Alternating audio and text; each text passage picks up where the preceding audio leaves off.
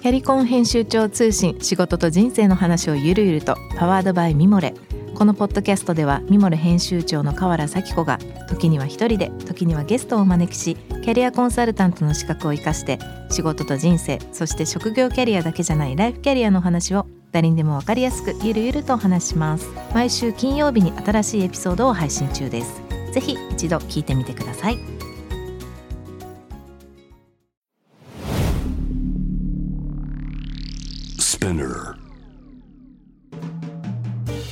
ナビゲーター中道大輔です。Vision to the Future with Forbes Japan このポッドキャストは物事人の魅力を引き出すことで日本のカルチャーの価値を再定義し世界と共有するコミュニティプログラムです。ショーコンテンツ Vision to the Future Stories と題して毎週水曜日金曜日日曜日に Forbes Japan よりピックアップしたニュースをお届けしております。今回は月曜日のゲストトークエピソードにも参加いただきました。圭介松島代表取締役兼総料理長の松島圭介さんとともに松島さんが執筆されている連載、えー、悔い改めよからピックアップしたトピックについてお話ししたいと思います。フランスのバカンスと雪山スープを通して味たしなみを考えるというこれはちょっと前になるんですかね。2022年5月のえトピックを松島さんと一緒にお話ししたいと思いますが、スープってこういろんなものがギュッと詰まってるみたいなやっぱりイメージがあってただこれあれですよねこうフランスのバカンスという、まあ、一大一大なんていうんですかね、はい、こう生活ライフスタイルの大きなパートからの話になってますが、はいはい、あの僕はちょっと今日思ったのは結構この最後の方に書いてありますけど結構そのスープの文化をこうまあ例えばファーストフードみたいなところと紐付けてらっしゃるのかなと思ったんですけど、うん、こうそちらだとスープまあ当然そのバカンスに行った時だけではなくて、まあ、常に大きなこう需要というかみんなが大好きなものだと思うんですけど、うん、どうですかね？ススープ結構お店でもそうですし松島さんの中では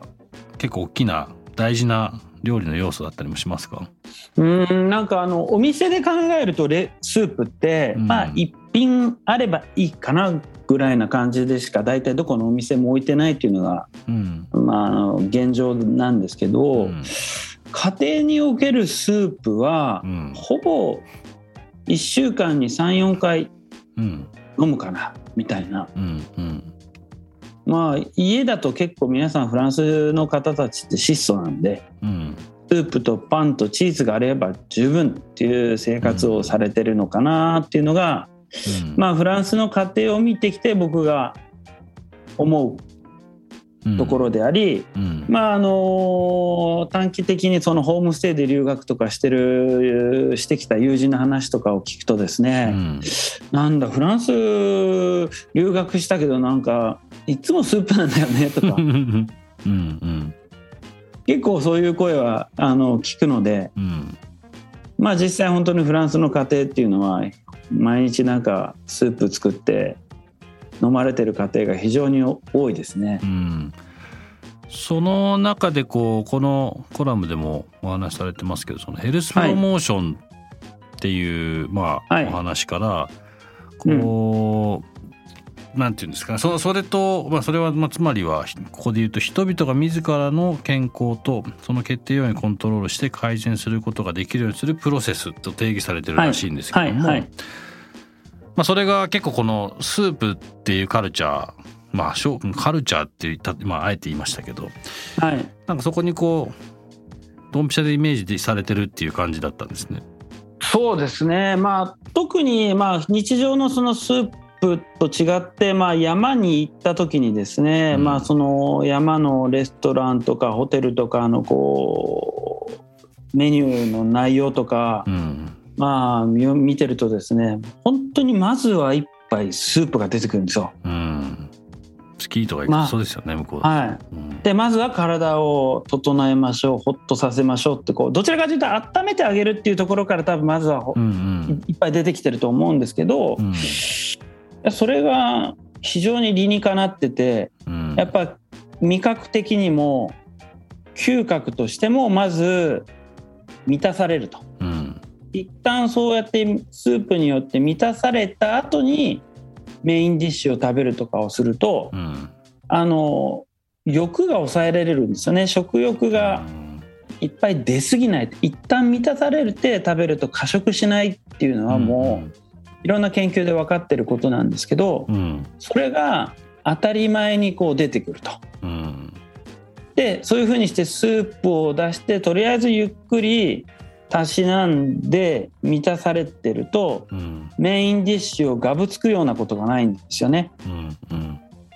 まあ、日本だったらね、まあ、いきなりメインディッシュいきなりステーキみたいなお店もありますけどいきなりメインディッシュ食べてスープで締めるってやってますけどうん、そうなると過食になってしまうんですよね。うんうん、またはまずは1杯ってなるとスープじゃなくてまずは1杯ビールになるとビール飲んで喉越しよくして気分良くなって食べ過ぎてしまうわけですよね。だからそこのなんかこうまずは1杯の価値観が全く違うなっていうのはあの山で暮らしてる山でねバカンスを過ごしてると非常に素晴らしい文化なんだなと思いながら、うん、でしかもそのスープ一杯飲んだ後にこういろいろ談笑してる姿とか、うん、家族でこう何ですか？一杯のスープがそのワンカップに出てくるんじゃなくて大きなスープボウルの中にスープが入ったのを真ん中にドンといてみんな囲んで食べてる姿とかもやっぱりあったりするんでそういうのを見るとですね、うんあこれは素晴らしいこう分かち合いの文化でもあっていいなと思いながら、うん、それを表層的だけに美味しいスープねヨーロッパで飲んだスープだっつって日本でお店で出すのと、うん、スープってはみんなで分かち合うもんだと思って文化まで吸収して、うん、日本に帰ってきて出されてるお店があるのかどうかっていうのをちょっと解いたりもしましたね。まさしく味たしなみですね。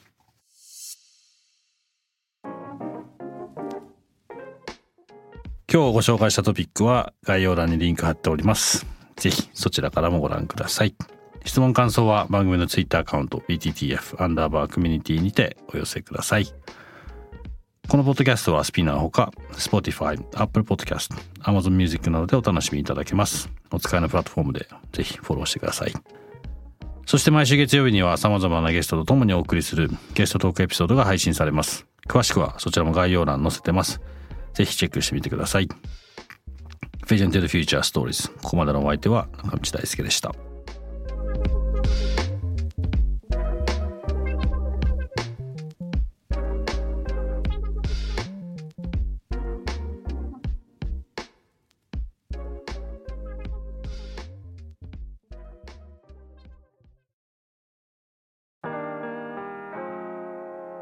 美容家の神崎恵と編集者の大森洋子でお届けする雑談ポッドキャスト「ウォンと私の名前なんての?」